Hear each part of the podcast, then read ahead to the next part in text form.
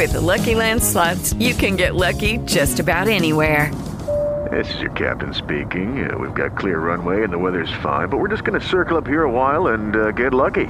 No, no, nothing like that. It's just these cash prizes add up quick. So I suggest you sit back, keep your tray table upright, and start getting lucky.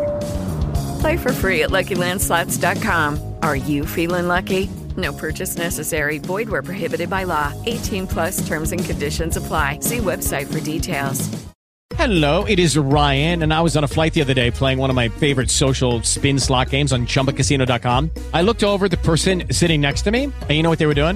They were also playing Chumba Casino. Coincidence? I think not. Everybody's loving having fun with it. Chumba Casino is home to hundreds of casino style games that you can play for free anytime, anywhere even at 30,000 feet. So sign up now at ChumbaCasino.com to claim your free welcome bonus. That's ChumbaCasino.com and live the Chumba life. No purchase necessary. VGW. Void prohibited by law. See terms and conditions. 18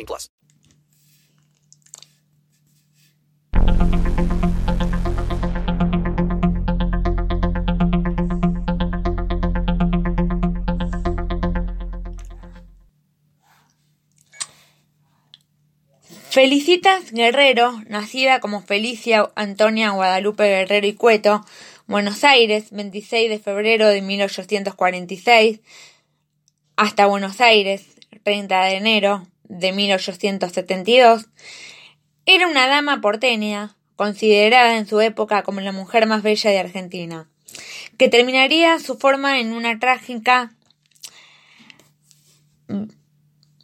eh, inspirando la imaginación de diversos escritores ciudadanos de la ciudad de Buenos Aires.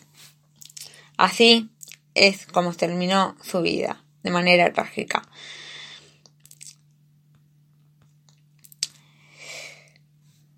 Biografía.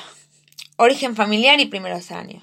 Felicia Guerrero, bien Felicitas Guerrero, había nacido el 26 de febrero de 1846 en Buenos Aires, capital de la provincia homónima, que formaba parte de la entonces Confederación Argentina.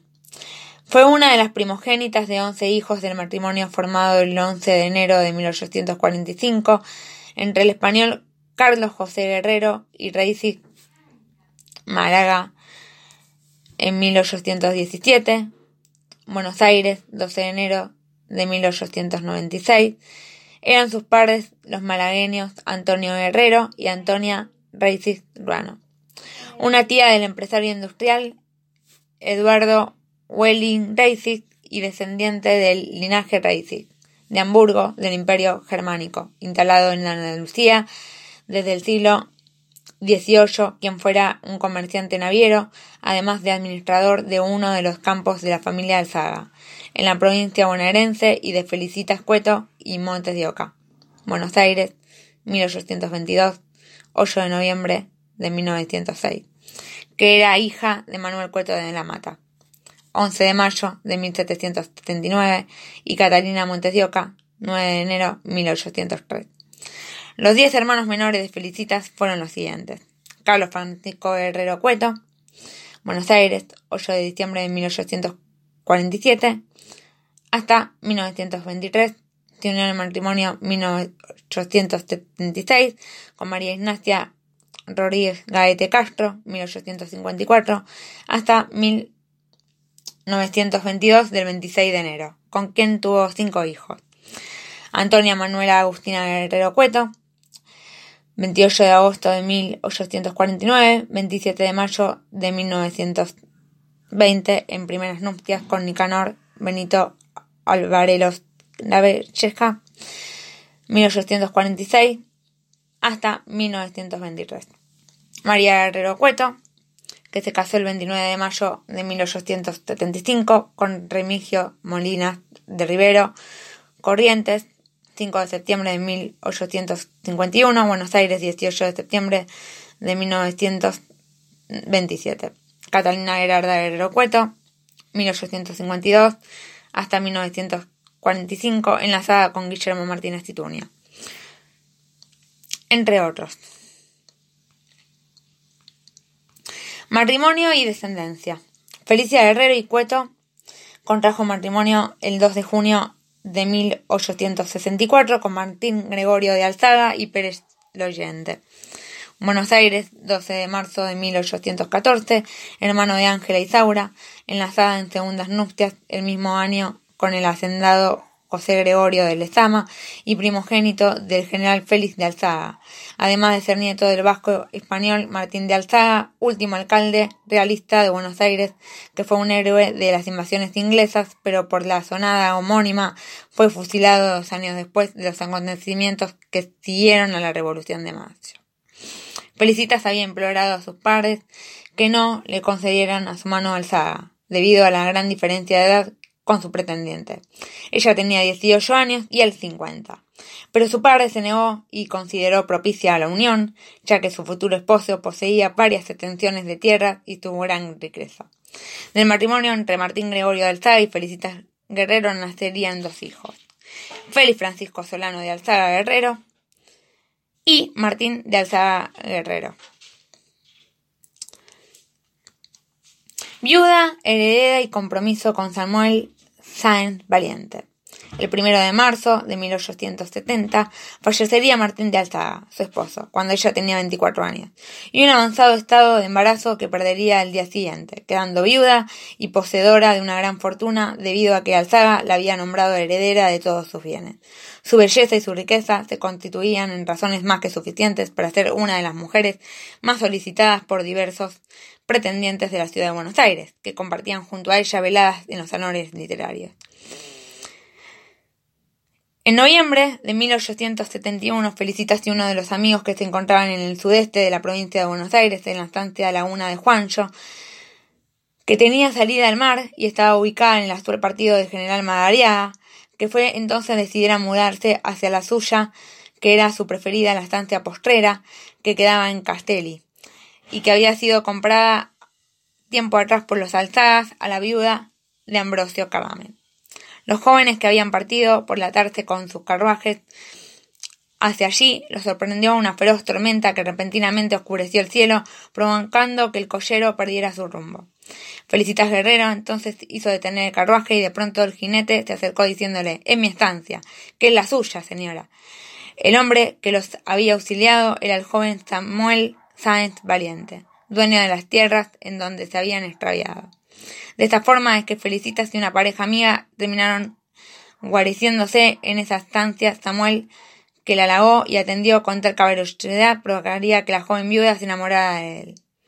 Al poco tiempo empezaría a correr el rumor que la joven la apasionada había encargado un vestido en París y al llegar a oídos de su propio frustrado pretendiente sería de su propia boca en donde ella escucharía la confirmación de sus sentimientos hacia San Valiente y su rechazo a las proposiciones del propio campo.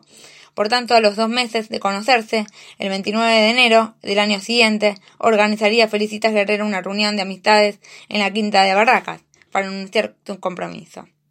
Desde ese momento comenzaría su calvario. Al sufrir el acoso del pretendente despellado, que conocería desde la de la adolescencia y que la llevaría al fin de sus días ese mismo año, aunque terminara inmortalizándola por la tragedia ocurrida por sus orígenes, por su fortuna, por su hermosura y por los mitos que fueron sucediéndose con respecto a su alma en pena hasta el presente.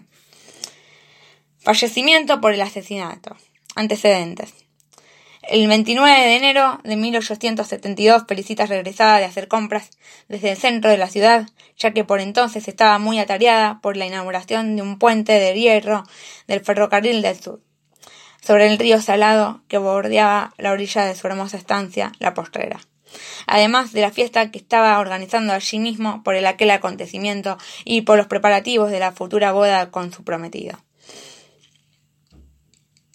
Solo le quedaba cinco días para prepararlo todo, porque era uno de los principales actos conmemorativos de la batalla de Caseros, aquella que había derrocado al brigadier general Juan Manuel de Rosas, veinte años atrás, el puente que llevaría el nombre de Ambrosio Caramer, un estanciero unitario revolucionario de los Libres del Sur, que había sido degollado por los federales rosistas.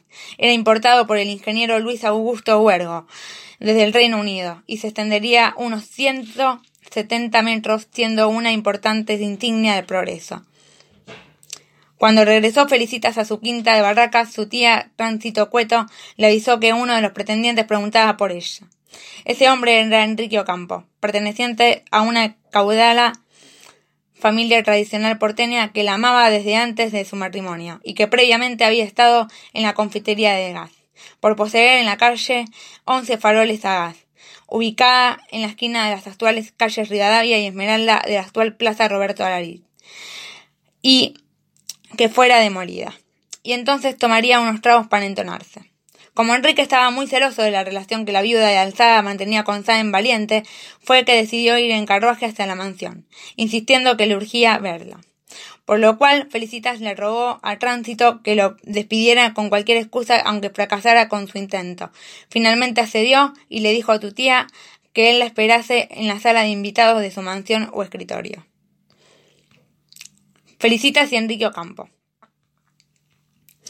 Una vez allí, entre otros comentarios, Enrique Ocampo le preguntó directamente a Felicitas ¿Te casás con Samuel o conmigo?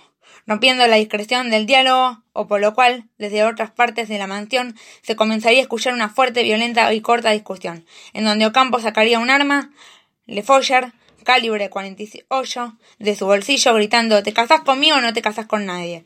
Al notarlo, Felicitas trató de escapar, a través del jardín ubicado entre la mansión y el oratorio familiar. La actual sacristía de la iglesia Santa Felicita, pero su pretendiente le disparó por la espalda, hiriéndole a la altura del homóplato derecho en el ángulo superior interno que había desviado fatalmente el proyectil hacia la columna vertebral, dañando seriamente la médula espinal y varios órganos. Según el protocolo de los médicos que la revisaron, siendo estos los doctores Manuel Blancas, un conocido médico porteño, y Mauricio González Catán.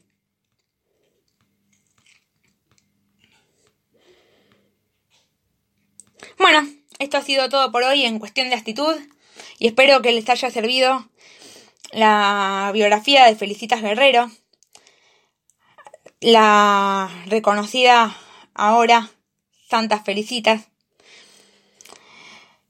Y eh, esto es lo que quería contar. Fue uno de los primeros femicidios ocurridos en Buenos Aires, en Argentina. Y Felicitas Guerrero fue nombrada santa, o mejor dicho, mártir, o canonizada, como se dice ahora. Bueno, este es un episodio eh, de ello dramático, eh, donde se pone en evidencia una situación no menos eh, para como explicarles eh, está contada una historia de violencia de género. No es por hablar de feminismo ni mucho menos pero es más que nada para contar nuevamente que esto viene de hace años y el sistema patriarcal siempre ha sido el mismo factor reiterativo, siempre es el hombre que maltrata a la mujer. Con esto cerramos y espero que se reflexionen los sellos y se pueda cambiar un poco algo que viene de hace siglos y reflexionar sobre cosas que el patrón del patriarcado debería cambiar. También deberíamos cambiar un poco nosotros. En realidad, la sociedad entera, toda. Un beso y hasta el próximo capítulo.